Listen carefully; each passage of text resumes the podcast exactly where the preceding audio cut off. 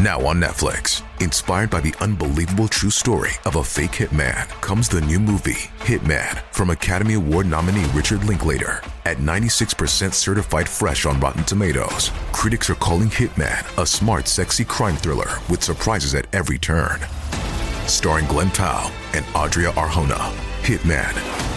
Now playing on Netflix and in select theaters. Rated R. Oi, bonitas e bonitos, tudo bom com vocês? Eu sou Jaqueline Guerreiro e esse é o podcast Quinta Misteriosa, do quadro que leva o mesmo nome no meu canal do YouTube. Lá eu posto novos casos toda quinta-feira, então me acompanhe por lá também para ficar por dentro de tudo e não perder nenhum caso novo. E agora, bora começar o caso de hoje.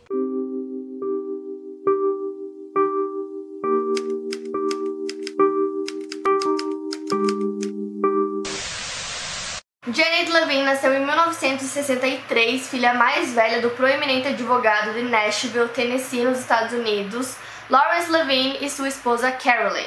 Os Levines eram conhecidos na comunidade judaica da cidade, e depois da Janet se formar na University School of Nashville, ela frequentou a University of Michigan, onde ela estudou arte e conheceu o seu futuro marido Perry March. Os pais da Janet também tinham se conhecido na universidade. E o Perry, seu novo namorado, disse que ele queria ser advogado, assim como o pai da Janet, que era muito rico e bem sucedido, muito respeitado na comunidade. E pro pai da Janet, o Lawrence, a filha dele estava feliz, para ele era o suficiente. Perry e Janet se casaram em 1986 e o estilo de vida do Perry melhorou drasticamente. Os pais da Janet pagavam tudo, inclusive os seus estudos, livros, todas as despesas que o Perry tinha na faculdade. O casal teve dois filhos, um menino chamado Samson e uma menina chamada Tipora. Depois de formado, Perry começou uma carreira como advogado corporativo de sucesso e a Janet tinha uma carreira próspera como pintora e ilustradora de livros infantis. Ela também era uma mãe super dedicada e todos que a conheciam diziam isso. Os dois pareciam ter assim a vida perfeita. Em 1995, o casal se muda para uma mansão enorme na elegante e nobre comunidade de Forest Hills, no condado de Davidson, que é um local onde algumas das famílias mais ricas e influentes do estado moravam. A mansão que eles compraram era o sonho da Janet, ela decorou cada cantinho do lugar até ficar como ela queria. Então, indo direto pro caso, em 26 de agosto de 1996, o Perry entra na delegacia de polícia dizendo que a sua esposa desapareceu. Ele diz que ela tinha saído de casa no dia 15 de agosto, ou seja, já faziam duas semanas e ela ainda não tinha voltado. A polícia perguntou pro Perry qual tinha sido a última vez que ele tinha visto ou falado com a Janet, e aí ele disse que tinha sido no dia 16. E aí depois disso ele disse que ela simplesmente deixou um bilhete e disse que ia fazer uma viagem de férias de 12 dias. E aí a polícia perguntou sobre essa tal viagem que ela tinha feito. E aí ele disse que antes da viagem os dois tinham brigado, é, tinham entrado numa discussão porque tinham algumas coisas que ele tinha falado que ia fazer na casa, só que ele acabou não fazendo, então os dois discutiram. E ele disse que ela fez uma mala, colocou algumas roupas, pegou dinheiro, passaporte e simplesmente entrou no carro dela e foi embora deixando ele e os dois filhos em casa. E aí ele disse para a polícia que ela não contou para onde ela estava indo, e aí ele acreditava que ela ia fazer essa viagem de 12 dias, que depois ela ia voltar para casa e ia ficar tudo bem. E aí quando ela não voltou, ele decidiu ir até lá relatar o desaparecimento dela. Ele contou também que ela deixou um bilhete para ele que era uma lista e nessa lista tinha várias coisas que a Janet listou que era pro Perry fazer enquanto ela estivesse fora e essa lista tinha várias coisas, tipo pagar contas, lavar as roupas das crianças, umas coisas muito rotineiras, coisas do dia a dia.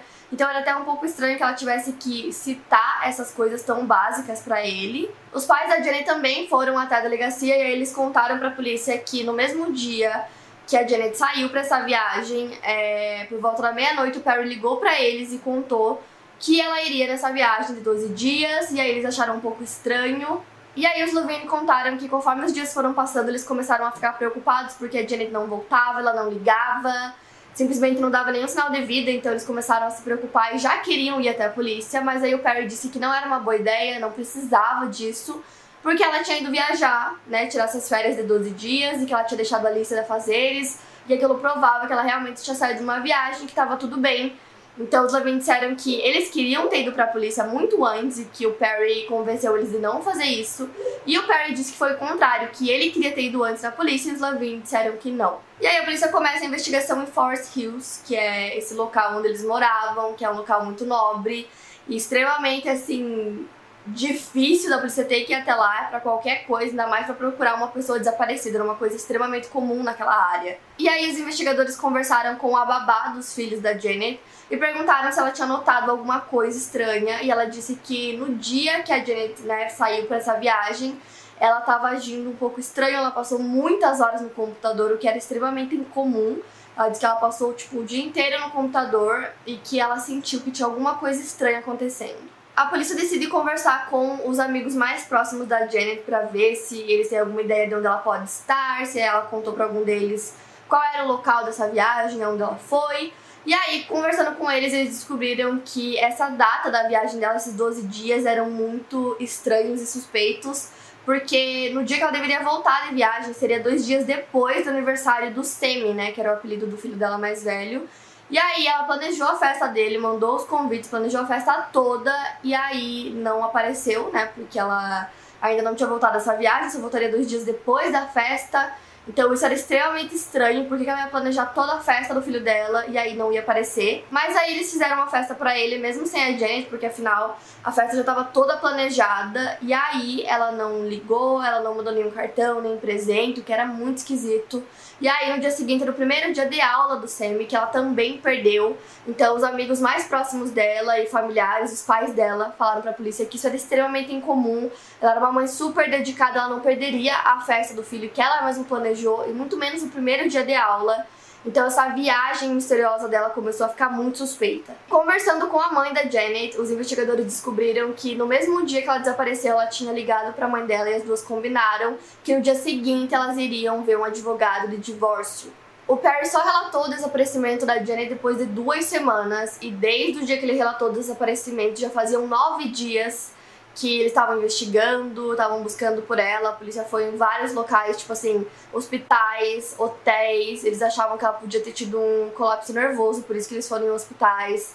Foram assim, qualquer lugar que eles imaginavam que ela poderia ter ido. Até em presídios eles foram checar para ver se ela não estava em nenhum deles e não, não encontraram absolutamente nada. Até que a polícia recebe a primeira pista do caso. Uma pessoa avistou o carro da Janet, que era um Volvo, e ele estava estacionado em um complexo de apartamentos Dentro do carro, a polícia encontrou itens pessoais da Janet, como escova de dente, roupas, carteira de motorista, passaporte. Itens muito importantes que normalmente ninguém deixa dentro do carro. Os sapatos dela também estavam no chão do carro, abaixo do banco do motorista. E além disso, o carro da Janet estava estacionado de ré. E aí a melhor amiga dela contou pra polícia que a Janet não era uma motorista muito boa. E ela nunca estacionava o carro de ré. Era sempre de frente. Tipo, ela nem sabia estacionar de ré.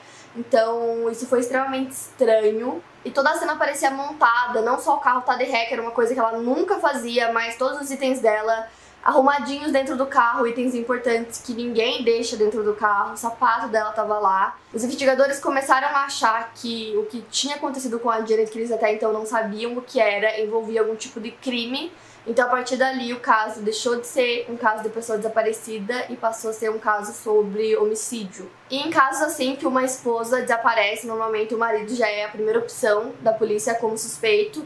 E aí eles decidiram investigar lá no complexo de apartamentos onde encontraram o carro da Jenny. E aí eles começaram a conversar com várias pessoas e uma comissária de bordo disse que lembra que no mesmo dia que a Jenny desapareceu por volta das uma da manhã. Ela viu um homem saindo do complexo é, em uma bicicleta e esse homem era muito parecido com o Perry. Agora eles intensificaram as buscas e começaram a procurar pela Janet ou pelo corpo dela em todos os lugares possíveis. Os investigadores conseguiram um mandado de busca na propriedade da Janet Mort, que tinha cinco acres, então era muito grande. Eles levaram mais de 50 policiais para procurar por todo o local em busca de pistas um helicóptero fazia busca aérea e eles também tinham um cão farejador. Enquanto tinham muitos policiais procurando por provas do lado de fora da casa, alguns investigadores foram procurar no lado de dentro, porque eles queriam saber o que a Janet fez no último dia dela em casa antes dela desaparecer. E naquele primeiro momento o que eles mais queriam descobrir era o que a Janet estava fazendo no computador durante todo aquele tempo, né, segundo a babá. Ela ficou horas no computador, então a primeira coisa que eles buscaram foi isso. E o Perry e a Janet compartilhavam um computador computador pessoal e quando eles encontraram esse computador na casa, os investigadores viram que o disco rígido tinha desaparecido, tinha sido arrancado E quando perguntaram pro Perry, ele não tinha nenhuma explicação para isso, porque afinal, por que ele tiraria o disco rígido do computador? E a partir daí a polícia começou a acreditar que o Perry tinha escrito aquela lista de afazeres e não a Janet, e que depois ele jogou fora o disco rígido para encobrir a lista que ele mesmo havia criado. E falando sobre o Perry, o comportamento dele foi muito estranho desde o começo. É, quando eles estavam fazendo essa busca dentro da casa, fora, né? Tinham muitas pessoas lá. Ele ficava do lado de fora da casa, ele ficava comendo comida italiana, é, fumando cigarros, e ele não parecia nem um pouco interessado em ajudar na busca, não parecia nem um pouco preocupado é, encontrar a esposa desaparecida. E justamente por ele não demonstrar interesse nenhum na busca desde o início, ele logo foi considerado o único e principal suspeito do caso. Logo nos primeiros dias da investigação, o Perry foi para os jornais pra mídia para falar. Então ele falava muito toda vez que ele tinha oportunidade e alguém aparecia, tipo, de jornais e tal. Ele sempre falava e dava entrevistas. Então ele começou a dizer que ele era inocente e que a esposa dele estava desaparecida e que de repente começaram a chamar ele de culpado. E ele também disse que os policiais não tinham evidência alguma de que de fato alguma coisa ruim tivesse acontecido com a Janet, que ela só estava desaparecida e que ele queria ser o primeiro a saber quando eles encontrassem ela onde quer que ela esteja. Enquanto tudo isso acontecia, os Levine perceberam que esperar aqueles 12 dias foi o maior erro deles, porque foi muito tempo que eles já poderiam estar procurando pela Janet, só que ao mesmo tempo eles não podiam imaginar que tinha acontecido alguma coisa. O Perry avisou que ela tinha saído em viagem e eles acreditaram. E apesar do Perry ser o principal suspeito desde o início, eles não tinham absolutamente nada, eles não tinham uma evidência sequer, eles não tinham nada que comprovasse que realmente houve um crime. Então eles começaram a investigar a fundo a vida da Janet e do Perry para ver o que eles descobriam sobre o casal. E aí eles foram percebendo que as coisas já não eram mais tão perfeitas como costumavam ser ou como aparentavam ser. Alguns meses antes do desaparecimento da Janet, ela e o Perry estavam brigando e discutindo muito o tempo todo, até na frente dos pais dela. Os amigos deles também percebiam que eles estavam lidando com vários problemas no casamento. E o Perry, como eu disse para vocês, ele trabalhava em uma das maiores e mais privilegiadas empresas da advocacia de Nashville. Mas a polícia descobriu que ele foi forçado a se retirar da firma porque eles tinham recebido três cartas misteriosas que tinham sido enviadas para uma das funcionárias da empresa, e essas cartas tinham um conteúdo sexualmente explícito que mais tarde, após uma investigação na empresa, eles descobriram que quem tinha enviado essas cartas tinha sido Perry. E aí, para evitar um processo de assédio sexual, o Perry concordou em pagar 25 mil dólares para essa funcionária, e logo depois ele deixou a firma e foi trabalhar para os pais da Jenny. E os pais dela nunca souberam o motivo pelo qual ele havia sido demitido. Mas aí os investigadores achavam que a Janet tinha descoberto esses segredos do marido, porque quando eles começaram a buscar por evidências na casa deles, eles encontraram uma cópia dessas cartas dentro de um envelope com o nome da Janet. Então a polícia acredita que a Janet descobriu o real motivo da demissão do marido dela no mesmo dia que ela desapareceu. E que logo depois de descobrir, ela ameaçou se divorciar dele e aí começou uma briga entre eles. E essa briga terminou na morte da Janet. Perry com certeza ficou muito bravo, ele não queria o divórcio porque ele ia perder todo o padrão de vida que ele tinha por ser casado com a Janet e que sem ela ele possivelmente jamais teria esse padrão de vida. Então agora os detetives acreditavam que tinham descoberto o motivo do Perry. Só que ainda era uma suposição da polícia porque mais uma vez eles não tinham evidências para provar que realmente isso havia acontecido. E aí também começaram a surgir algumas dúvidas sobre um tapete que foi visto lá na casa dos Smart, né, na casa da Jenny. E esse tapete foi visto um dia depois é, do desaparecimento dela, né, no caso, um dia depois que ela havia saído para essas férias. Então, uma amiga da Janet chamada Marissa Moody tinha combinado com ela de ir até a casa dela no dia 16 para que os filhos delas brincassem juntos. E aí, quando a Marissa chegou na residência, ela foi informada que a Janet não estava lá, mas o Perry estava. Ele estava no escritório dele e ele não saiu para falar com ela em nenhum momento. Mas ele falou pro filho dele, pro Semi, que ele podia sair e brincar lá com o filho da Marissa. Então o Semi vai e conta pra Marissa que o pai dele tá lá dentro e que ele deixou ele brincar. E aí a Marissa deixou o filho dela lá e ela contou que ela viu um tapete enrolado lá na propriedade e que a Janet não gostava de tapetes, toda a casa tinha pisos de madeira, que ela sempre mandava polir, cuidava muito bem do piso, que ela não gostava de tapete, não colocava tapete em nada na casa. Então ela viu esse tapete enrolado lá deixou o filho dela lá para brincar e depois, algumas horas depois, quando ela voltou para buscar o filho dela, o tapete já tinha sumido. E aí a babá das crianças disse que não lembrava de ter visto esse tapete. O Perry disse que esse tapete nunca existiu e que a Marissa nunca chegou a entrar na casa é, naquele dia, conforme ela disse.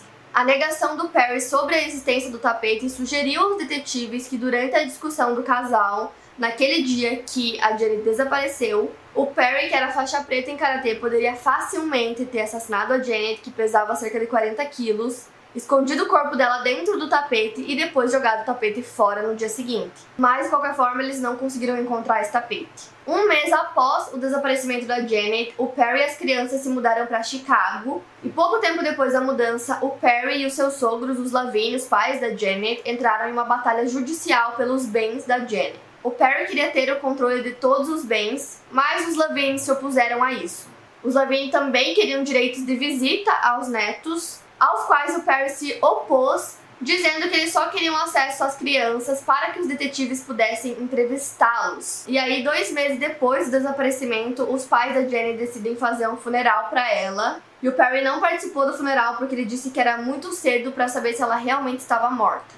Em 1999, o tribunal concedeu o direito de visitação aos Lavin, mas antes que eles pudessem ver as crianças, o Perry se mudou com as crianças para casa do pai dele lá no México. Os Levine decidem processar o Perry por homicídio culposo no desaparecimento de sua filha. O Perry não compareceu ao tribunal e aí ele teve o veredito anulado na apelação. E aí os anos vão passando, os pais da Janet seguem fazendo tudo que eles podiam para tentar colocar o Perry como culpado. Até então não tinha mais nenhum suspeito do caso, a polícia não encontrou nada, não encontrou o corpo da Janet ou nenhuma evidência que comprovasse nada. Então a investigação continuou e o Perry, sempre que tinha chance, ele dava entrevistas, mesmo lá no México, dizendo que ele era inocente e que ele queria muito saber o que tinha acontecido com a Janet. E aí lá no México ele se casa com uma mulher chamada Carmen e aí eles têm um filho juntos. E os Lavin continuaram na luta para tentar visitar os netos. Com a ajuda do governo mexicano, eles conseguiram trazer o Samson e a Tsepora ao Tennessee para uma visitação máxima de 39 dias. E logo depois, os Lavin começam uma luta para obter a custódia total das crianças, porque eles não queriam que o homem que eles acreditavam que tinha acabado com a vida da filha deles criasse seus filhos. Já o Perry alegou que os Lavine haviam sequestrado as crianças. Ele conseguiu dois advogados do Tennessee que concordaram em representá-lo gratuitamente. Então, nessa batalha, os Lavine perderam e os filhos foram devolvidos ao pai porque a justiça decidiu que não tinha nenhum motivo real para tirar as crianças do ambiente que elas estavam acostumadas a viver, que naquele momento era no México. Já tínhamos passado oito anos de investigação e praticamente nenhuma evidência nova tinha sido encontrada. Então, no início do ano 2000, dois detetives de casos arquivados revisaram todo o desaparecimento da Jenny e quatro anos depois, em 2004, os investigadores e o escritório do promotor reuniram todas as evidências que eles tinham contra o Perry e apresentaram ao grande júri. A acusação era de assassinato em segundo grau, adulteração de provas e abuso de cadáver. Perry também foi indiciado por roubo por supostamente tirar 23 mil dólares da firma do seu sogro, onde ele trabalhava em 1999 que provavelmente ele tirou esse dinheiro para conseguir levantar aqueles 25 mil dólares para ele não ser processado pela firma que ele trabalhava antes. Essa acusação contra ele permaneceu secreta até que o FBI e o governo mexicano conseguissem trabalhar na extradição do Perry. Ou seja, o Perry não tinha noção que eles estavam trabalhando durante quatro anos, juntando tudo que eles podiam para fazer essa acusação contra ele. E aí, ele manda em 2005 uma foto que ele encontrou em uma revista Nessa foto tem quatro mulheres. Ele manda a foto é, para os detetives dizendo que a terceira mulher da foto é a Janet. E essas mulheres da foto estavam em um bar e aí ele disse que ele tinha certeza que era a Janet, que aquela foto provava que ela estava viva mas ninguém acreditou que era ela na foto, nem os detetives, nem a família dela, tipo, ninguém, assim, nem parecia com ela. E aí, em agosto de 2005, quase nove anos após o desaparecimento da Janet, o Perry foi deportado do México e preso. Durante a audiência de fiança, um dos detetives do caso arquivado, que se chama Pat Postglone, afirmou que durante o voo do México para Nashville, o Perry começou a fazer uma série de perguntas para ele. Perguntou se eles tinham evidências novas, se eles encontraram o corpo. E depois ele disse que ele estava disposto a se declarar culpado em troca de uma sentença de não mais do que 5 a 7 anos. Quando perguntaram para o Perry sobre isso, ele negou ter feito qualquer uma dessas declarações. Mas ainda a polícia não tinha evidência, eles não tinham arma, eles não tinham o corpo da Janet, eles não tinham nenhuma prova, nada que comprovasse assim realmente que o Perry era o culpado. Só que toda a história que ele contou sobre essa viagem, sobre a lista, sobre ela ter saído do nada, e aí o tapete, tipo, todas essas coisinhas, é, o disco rígido que sumiu, o carro, tudo parecia montado, então pra polícia tava mais do que óbvio que ele era culpado, mas eles precisavam de uma prova. O Perry não tinha dinheiro para pagar a fiança dele, que era de 3 milhões de dólares, então ele foi detido na prisão do condado de Davidson, em Nashville. E lá ele fez amizade com um detento chamado Russell Ferris, que estava aguardando o julgamento dele por tentativa de homicídio. Pouco tempo depois de eles ficarem amigos, o Perry disse ao Ferris que ele poderia providenciar para que a fiança dele fosse paga se ele concordasse em matar os Lavin. E aí o Ferris imediatamente entra em contato com os detetives e conta isso para eles que o Perry deu essa opção para ele que se ele assassinasse os Levine, ele pagava a fiança dele, que ele tinha bolado todo um plano.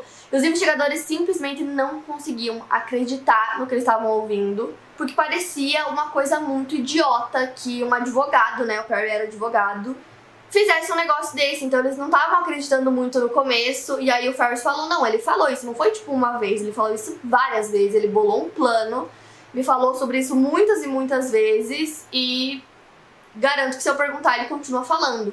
E aí os investigadores deram para ele um gravador e pediram para ele conseguir então a prova é, gravada né, do Perry contando todo esse plano que ele tinha. E não foi difícil de conseguir essa prova, então o Ferris conseguiu gravar ele contando todo o plano, dizendo que depois que eles fizessem isso, os dois iam fugir pro México, iam morar lá no México, viver como reis. E os Lavine eram testemunhas chaves do caso, né? Então, se eles estivessem mortos, a chance do Perry não ser condenado no julgamento dele era muito maior. E aí o Ferris disse pro Perry que ele ia ser libertado, só que na verdade ele estava apenas sendo transferido para outra prisão, só que o Perry não podia saber. Então no dia que ele foi transferido, o Perry escreveu o endereço dos Levine e entregou pro Ferris em um pedaço de papel. E tudo isso era um plano, né, da polícia para conseguir a confissão do Perry, que mandou o Ferris ligar pro pai dele depois que ele fizesse todo o plano, dizendo que o pai dele ajudaria ele no que ele precisasse. Então o Ferris liga pro pai do Perry e aí conta todo o plano que imediatamente o pai dele concorda na hora. Eles começam a discutir como ele deveria cometer esse crime, que arma ele deveria usar, como ele deveria fazer. E aí o Ferris entrega pra polícia mais de 6 horas de gravação que ele conseguiu, não só do Perry, mas também do Arthur, pai do Perry. Então tinha muita coisa. Então agora o Perry tinha mais acusações. Ele foi acusado duas vezes de solicitação para cometer assassinato pelos promotores do condado de Davidson então, o Perry e o Arthur March, pai dele, foram acusados de conspirar para cometer assassinato. E o Arthur permaneceu no México, né? Após as acusações, ele permaneceu lá como fugitivo. Quando tudo isso aconteceu, os investigadores simplesmente não conseguiam acreditar em como o Perry foi tão burro a ponto de falar todas aquelas coisas durante horas, assim, para outro prisioneiro. Em nenhum momento passou pela cabeça dele que aquilo daria errado. E aí eles achavam que não era possível que um advogado fizesse um negócio desse. Só que aí quando eles começaram a ouvir as gravações e ouvir o que ele falava, eles falaram, não, é possível sim. E aí os investigadores seguem com o plano e agora eles precisavam pegar e prender o Arthur. Então o Ferris, o detento, liga para ele e fala: Eu fiz tudo que você mandou, tá feito. Tipo, cometi o crime e agora é, você precisa me buscar em Guadalajara. Eu vou pegar o voo tal hora e você me pega no aeroporto. Então eles combinaram. O Arthur vai até o aeroporto, nisso o FBI já tá lá esperando por ele, já tinham alguns policiais que estavam seguindo ele sem ele nem saber. E aí no começo ele tenta se explicar, ele tenta arranjar o um motivo do porquê que ele tava lá, e aí ele acabou falando que tinha ido buscar um homem, e ele dá o nome desse homem que não é o nome do Ferris, eles usaram um nome falso. E aí ele é preso e é levado para Nashville. E a partir do momento que ele chega em Nashville, as coisas começaram a acontecer muito rápido. A polícia acreditava que como o Arthur concordou assim, em questão de segundos em ajudar nesse plano, eles acreditavam que ele provavelmente teve um papel fundamental na morte da Janet, que ele sabia muita coisa sobre a morte dela e que provavelmente ele também estava envolvido. Ou que ele sabia o que tinha acontecido, ou que ele estava envolvido, ou que ajudou de alguma forma. E aí eles começaram, né, um interrogatório. Primeiro eles mostraram pro Arthur todas as gravações que eles tinham das conversas, não só do Perry como as dele também, e disseram que ele podia pegar de 7 a 10 anos de cadeia e ofereceram um acordo, ele pegaria apenas 18 meses se ele ajudasse a polícia e colaborasse, né, para solucionar o caso da Jenny.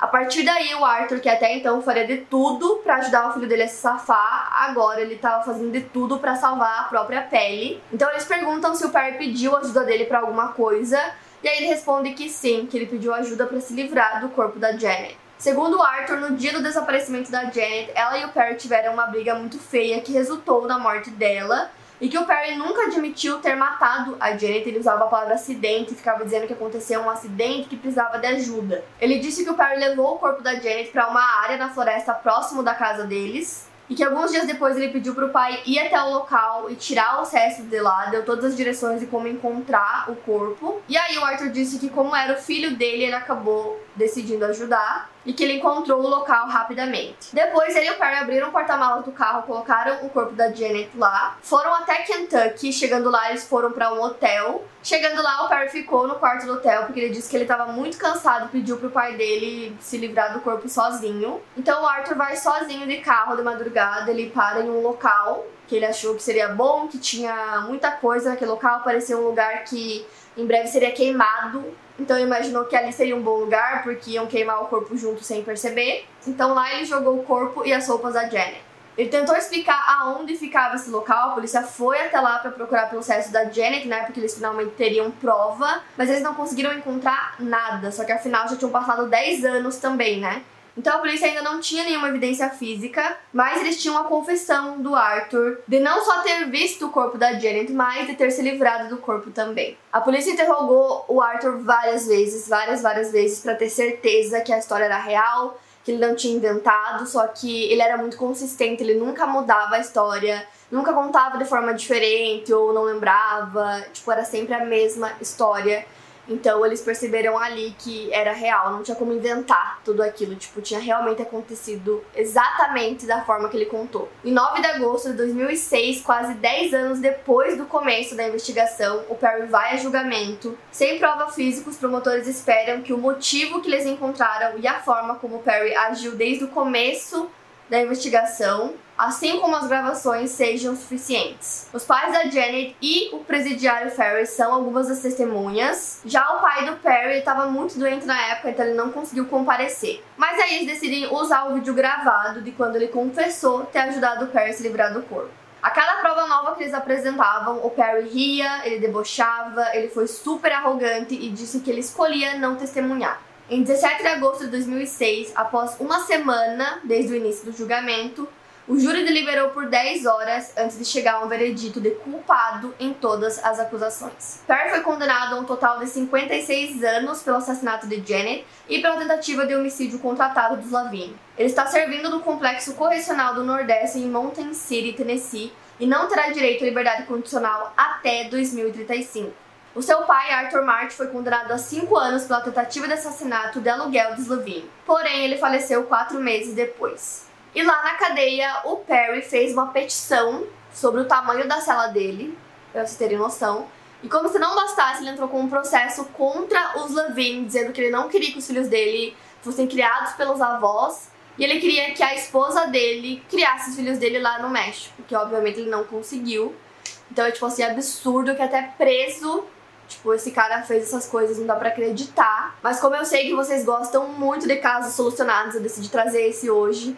Porque, imagina, a gente demorou 10 anos para eles conseguirem provar que o Perry era ocupado. E mesmo sem evidência, o que é muito, muito difícil, eles conseguiram, por conta das gravações, principalmente né, do depoimento do pai dele, provar que realmente ele era ocupado sem evidência. Para mais casos, siga meu podcast aqui no Spotify, lembrando que os casos novos saem primeiro lá no meu canal do YouTube toda quinta-feira. Obrigada por ouvir, até o próximo caso.